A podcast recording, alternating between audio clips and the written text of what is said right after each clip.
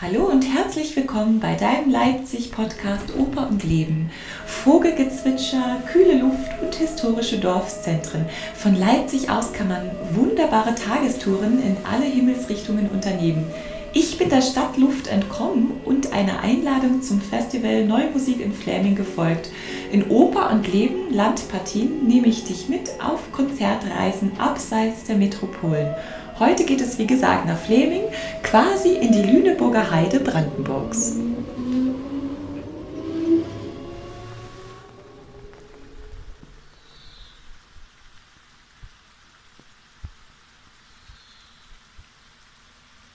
Das Bächlein plätschert, die Bäume wiegen sich sanft im Wind. Hier in der Waldpension Buchholzmühle kann man sich vollends dem Müßiggang hingeben. Die alte Wassermühle ist erhalten, aber nicht mehr im Betrieb. Dafür gibt es einen Trödelladen mit viel Spielzeug, Haushaltswaren und Möbel aus längst vergangenen Zeiten. Ja, hier in Fleming kann man zahlreiche alte Mühlen und Schmieden entdecken. Eindrucksvoll ist auch der sogenannte Kupferhammer hier ganz in der Nähe in Thiessen, den man auf einem Vierseitenhof bewundern kann. 400 Jahre alte Ingenieurskunst, die noch bis in die 70er Jahre betrieben worden ist. Oder die Niedermühle in Koswig, wo man noch heute das Wasserrad in Aktion sehen kann. Allerdings wird hier kein Getreide mehr gemahlen, sondern durch Wasserkraft eben Strom erzeugt. An diesem ersten Augustwochenende bin ich zu Gast bei der Konzertserie Neue Musik in Fleming. Gastgeber und Veranstalter ist Dietrich Eichmann. Dietrich lebte lange in Berlin, bis er 2017 aufs Land nach Jeber-Bergfrieden, einem Dorf an der Grenze zwischen dem Naturpark Hoher Fläming und dem Naturpark Fläming Sachsen-Anhalt gezogen ist. Auf seinem Anwesen finden von April bis Oktober zahlreiche Veranstaltungen zu vielen Themen mit den Schwerpunkten Kunstmusik des 20. und 21. Jahrhunderts, klassische Künste der Weltkulturen, Jazz, aber auch Gartenbau und Philosophie statt. Dietrich hat sich mit seiner radikalen Arbeitsweise als Komponist und auch als Veranstalter verdient gemacht als Mitbegründer der neuen Komponistengesellschaft NKG war zum Beispiel als musikalischer Leiter noch während seines Kompositionsstudiums tätig. Dietrich hat zahlreiche pädagogische Projekte an Schulen und Hochschulen betreut, unter anderem für Querklang, experimentelles Komponieren in der Schule und äh, die UDK Berlin für die Education-Abteilung der Berliner Philharmoniker, die Zeitgenössische Oper Berlin und die Stiftung Genshagen. Mit Dietrich habe ich über die diesjährige Festivalsaison und Konzertmöglichkeiten gesprochen. Dabei wird deutlich, dass er einer der wenigen Kleinveranstalter ist, die trotz den erschwerten Bedingungen weitermachen, um so eine verlorene Saison abzuwenden.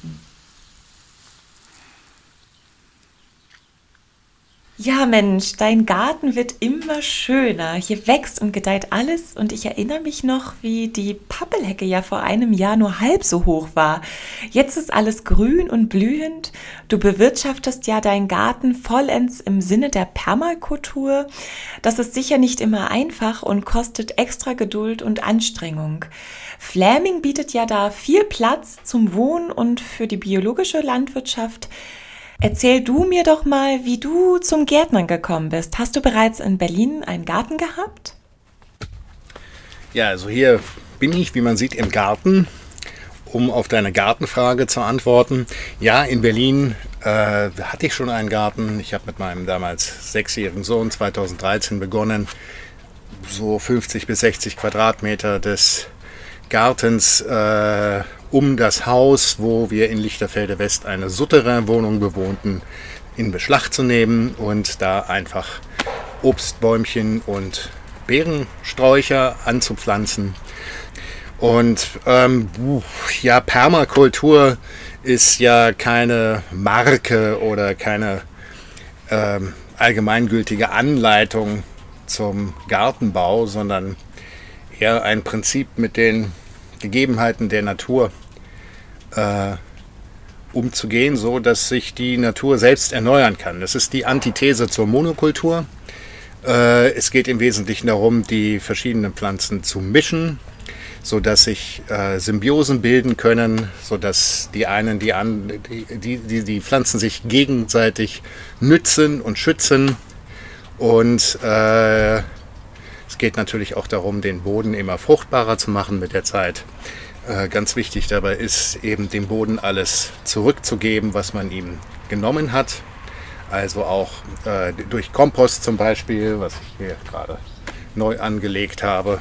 Das, wenn man da mal rüberschwenkt, sieht man einen anderen Kompost. ähm, und auch die, zum Beispiel das, was landläufig als Unkraut bezeichnet wird, sind ja alles Kräuter, die im Boden wachsen, weil der Boden es notwendig hat. Man kann die Prozesse beschleunigen, aber man darf dem Boden diese Stoffe nicht nehmen. Deswegen ähm, ja, Unkraut, also oder Kraut, was jetzt zu viel wird, hindere ich am zu groß werden, am Wachsen. Ich nehme es raus, aber ich lasse es dort liegen, wo ich es entnommen habe, damit die im Verrottungsprozess die Nährstoffe dem Boden zurückgegeben werden können. Das ist, das ist die Art und Weise, wie ich hier arbeite. Ähm, das heißt aber nicht, dass Permakultur generell so gehen muss. Das heißt, jedes Kraut hat dann seinen Zweck und du gibst jedem Ding seinen eigenen Wert. Das ist echt wunderbar. Haben denn die Grundsätze der Permakultur Einfluss auf deine Kompositionen oder sind die beiden Gebiete völlig getrennt voneinander zu betrachten? Auf welches Material greifst du als Komponist zurück oder besser gesagt, was gilt dir als Quelle der Inspiration? Naja, ich habe schon immer mittels Zufallsoperationen komponiert, lange bevor ich zu Gärtnern begann. Das war wie gesagt 2013. Ähm, und wusste nicht, dass es da eventuell einen Zusammenhang gibt. Äh, vor ein paar Jahren aber sollte ich Studenten meine Musik erklären, was ohnehin immer ein seltsames Unterfangen ist. Aber da kam ich auf das Bild eines ähm, wild wuchernden Gartens, der aus unzähligen Individuen besteht, die aufeinander reagieren oder in der Musik aufeinander hören Symbiosen eingehen, die alle Beteiligten verändern, indem die einzelne Kraft in ein fruchtbares und wahrnehmbares Ganzes fließt, dass jedem Individuum, jedem musikalischen Verlauf und Struktur die Koexistenz nicht nur ermöglicht, sondern fördert und möglicherweise sogar erfreulich gestaltet. Das ist auch ein Bild für ein, ähm, ja, ein dezentralistisches Gesellschaftssystem. Das hängt damit auch zusammen. Ähm, es ist ein organisches oder humanistisches Gestaltungs- und Wahrnehmungsprinzip. Und damit ein Stück wie das Klavierkonzert Entre de Guerre zu erklären, zu beschreiben, hat den Leuten tatsächlich einen Zugang ermöglicht. Und auf einmal schien es mir nur konsequent, dass ich mal als Gärtner ende. Hier in deinem Musiksalon haben Hermes und ich ja als Duo vor kurzem zwei Konzerte geben dürfen. Aber es finden auch Veranstaltungen im Grünen statt. Du hattest ja im Juli eine Hoflounge zu äh, Ludwig Fann eingeladen, die sehr erfolgreich gelaufen ist. Kannst du uns vielleicht ein bisschen mehr darüber erzählen?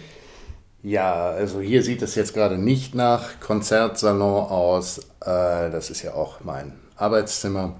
Und im Moment bin ich fleißig am Komponieren. Ähm, aber nach entsprechendem Umbau finden tatsächlich hier Konzerte statt. Ähm, außer es spielt sich draußen ab, wie bei der Hoflounge am 18.07.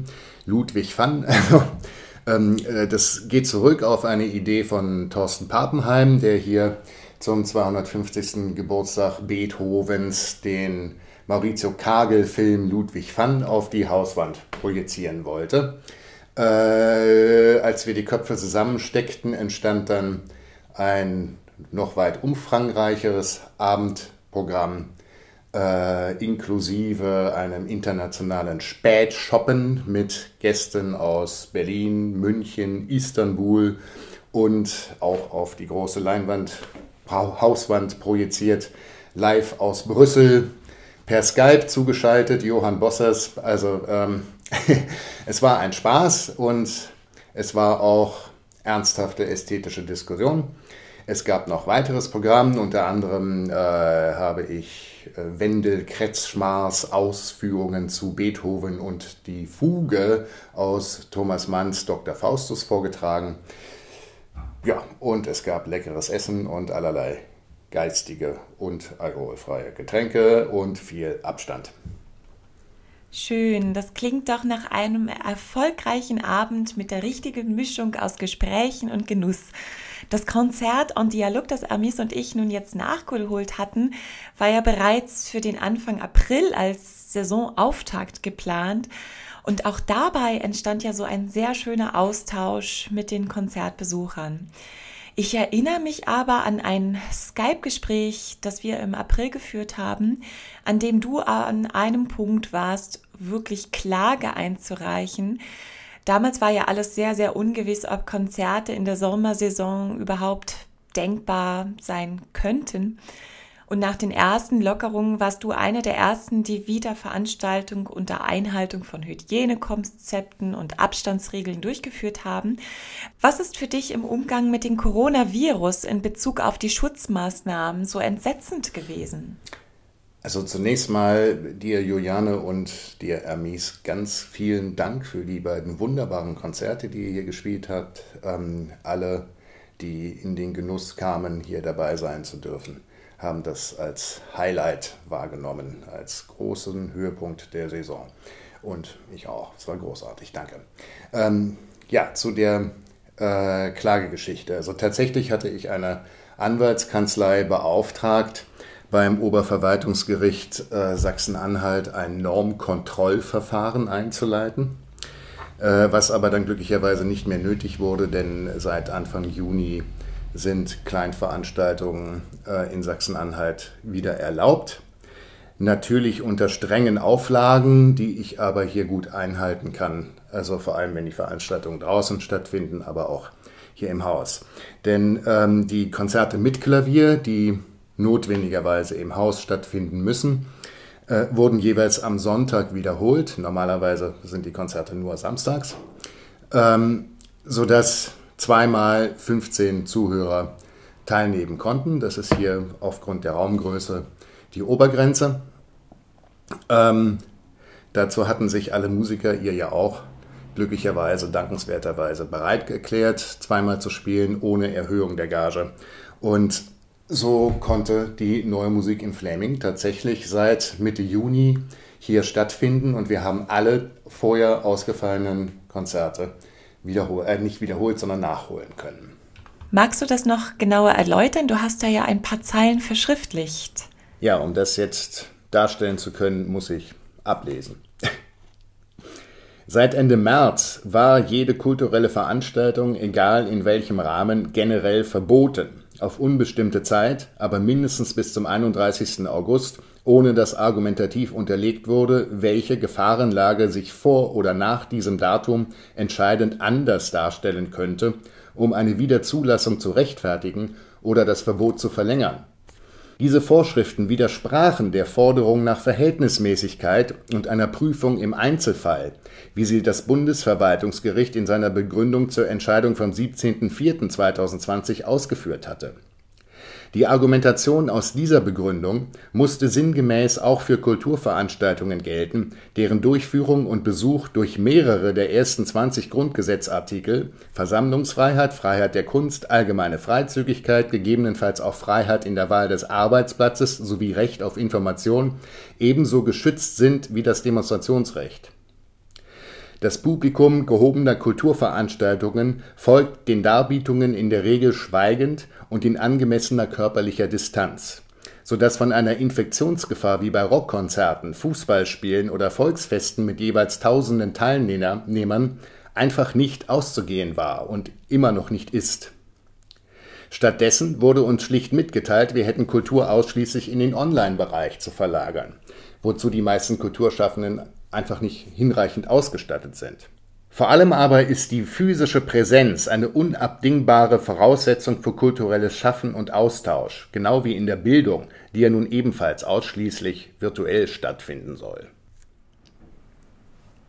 Ja, nach unserem Gespräch im April habe ich auch noch mal gedacht, dass die unkritische Hinnahme eines Lockdowns dem künstlerischen Geist sehr entgegensteht. Und ich möchte es mal mit einem Zitat von Simone Weil sagen, die in Bezug auf die Condition humaine und die Freiheit des Geistes gesagt hat, die Menschen an der Macht sind immer als gefährliche Dinge zu betrachten.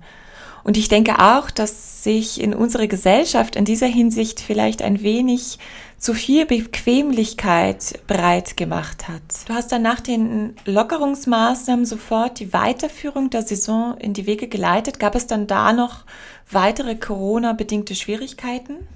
Naja, nach der sechsten Corona-Verordnung des Landes Sachsen-Anhalt äh, sind kleine Kleinveranstaltungen wieder gestattet. Wenn die Teilnehmerzahl der Größe des Raumes entsprechend beschränkt ist, individuelle Hygienekonzepte verfasst, den Teilnehmern bekannt gegeben und den Behörden nebst detaillierten Anwesenheitslisten zur Verfügung gestellt werden.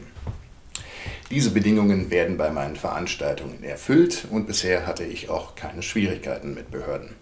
Ja, hier steht ja auch alles äh, schön dran.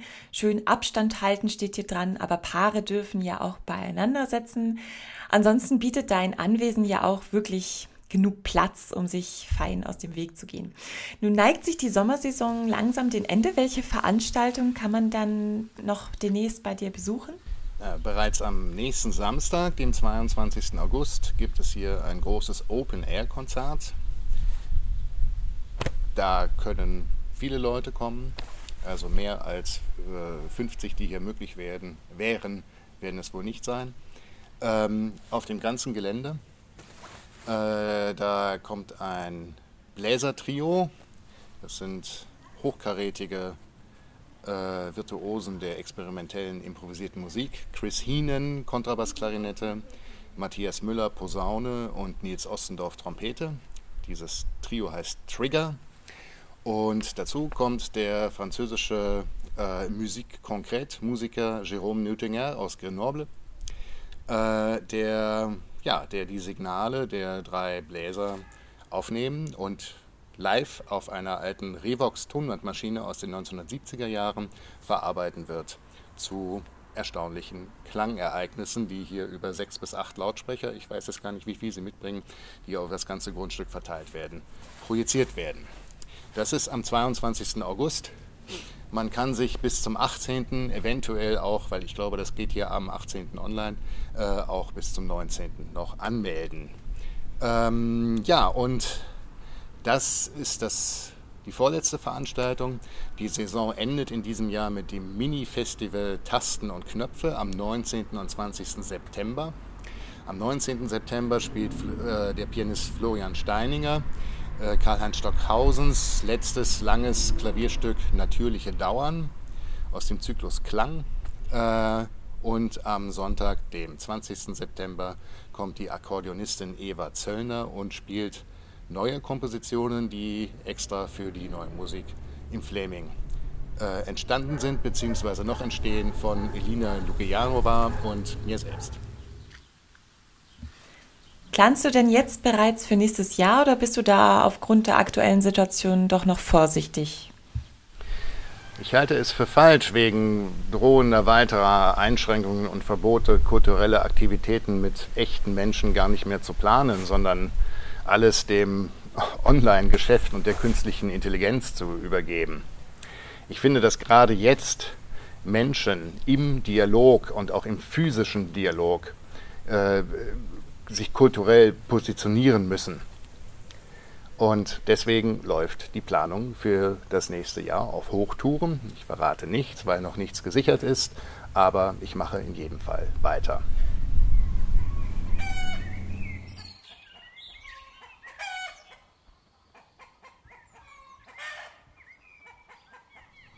Einfach weitermachen. Die Musik ist ohne physischen Austausch kaum denkbar.